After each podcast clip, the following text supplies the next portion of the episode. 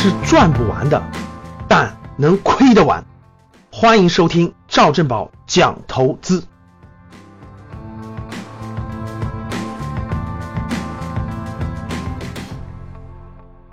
话续前言啊，上一集我们又讲到了核心的两只鸭子的很多核心的差别，对吧？我们从规模到营业额到销售的数量。到商业模式，我们又做了一个解答，大家又做了选择。我看哇，我们的学员回答又是有的选鸭绝味，有的选周黑鸭，对吧？好，那我们今天是第三节，也是咱们这个小系列最后一节，我们看看更核心的指标，好吧？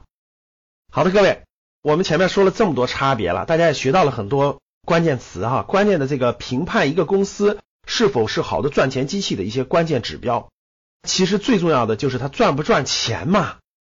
一个机构、一个公司的股权值不值得我们持有？是它是不是个好的赚钱机器啊？如果它是个好的赚钱机器，我们当然愿意持有它一小部分了。我相信大家都有过工作经验，对吧？都有常识。比如说你们公司特别赚钱，每年利润特别高，到年底的时候，你们老板给你分红吗？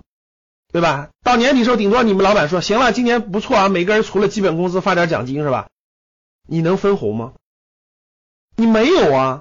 为什么没有啊？因为你不是股东啊，这就是股票是什么东西？股票是一个公司的所有权的分红权的一部分，你拿到好公司的一部分，那是天大的好事儿啊！不是股票都是骗人的啊。同样，房子也不是都是好的，有些城市的房子每年只会贬值，甚至没人要。所以大家一定要捋清楚，资产是要做认真划分的，而每一类资产的划分是要指标的，包括房产是要六大指标的。包括这个公司股权资产需要十三大指标，所以我前面给大家讲了很多了，包括行业的，包括行业的，包括规模的等等营业额的。那我们今天聊绝味和周黑鸭的这个后面几个关键指标，好不？那大家看绝味鸭脖销售量大，但是它的销售价格什么样的呢？各位，绝味不是卖给最后消费者，它是卖给加盟商，对不对？它卖给加盟商的价格是按什么卖的呢？是按公斤卖的，每公斤三十六块钱，就每公斤。我绝味调配出来的这个鸭脖是三十六块钱，大家知道周黑鸭卖多少钱吗？周黑鸭是直接卖卖给消费者的啊，周黑鸭的平均售价达到了每公斤八十元，大家发现差别了吧？绝味卖给加盟商是每公斤三十六元，为什么？因为加盟商卖给我们消费者还得卖每公斤六十元的，所以中途的差价就谁的？就是加盟商的。我相信大家理解了吧？你在绝味的门店那买的时候是每公斤大概六十元的价格，但是。加盟商从绝味买的时候是每公斤三十六元，为啥？它中间要出来房租、出来人工的，剩余的就是加盟商的利润空间。而周黑鸭不是，周黑鸭是所有的这个房租、人工都是自己的，所以它直接卖给消费者是一公斤八十元。所以大家看出来了，价格高。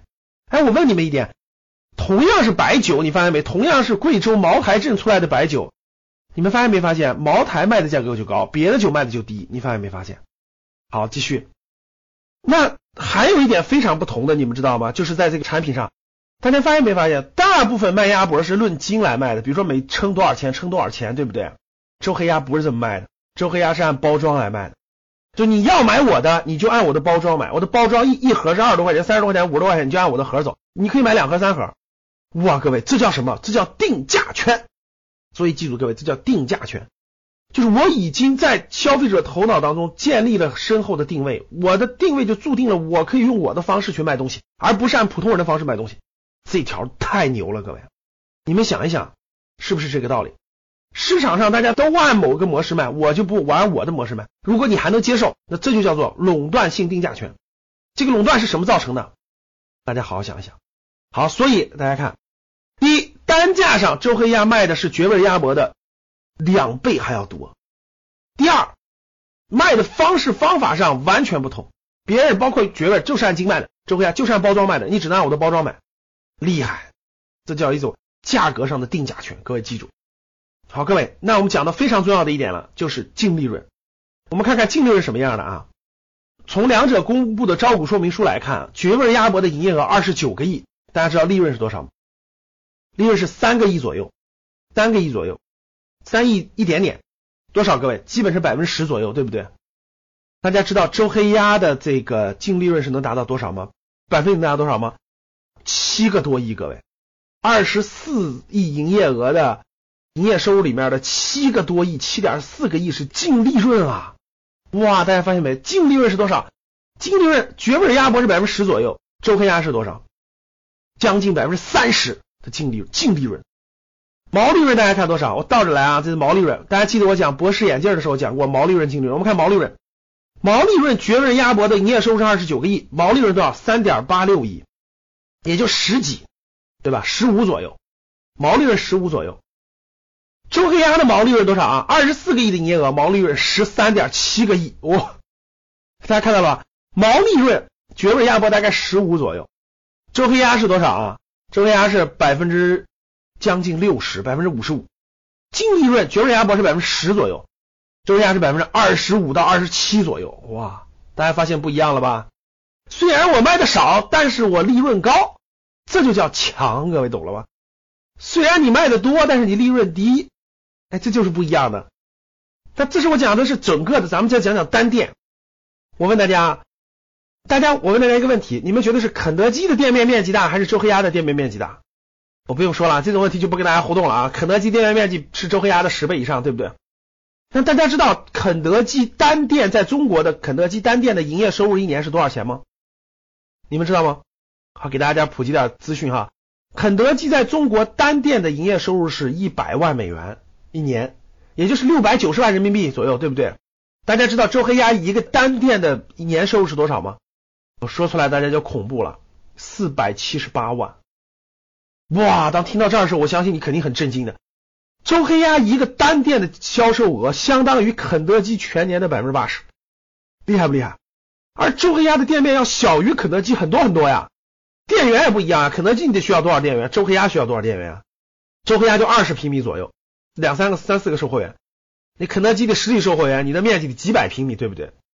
我相信讲到这个地方的时候，我相信大家都明白了。周黑鸭一个单店普通一天的营业额是一点三万，各位一天啊！我记得我在武汉高铁站等等的时候，哇，那个店真是人是川流不息啊！购买的平均啊，我相信有的店单店能过十万一天。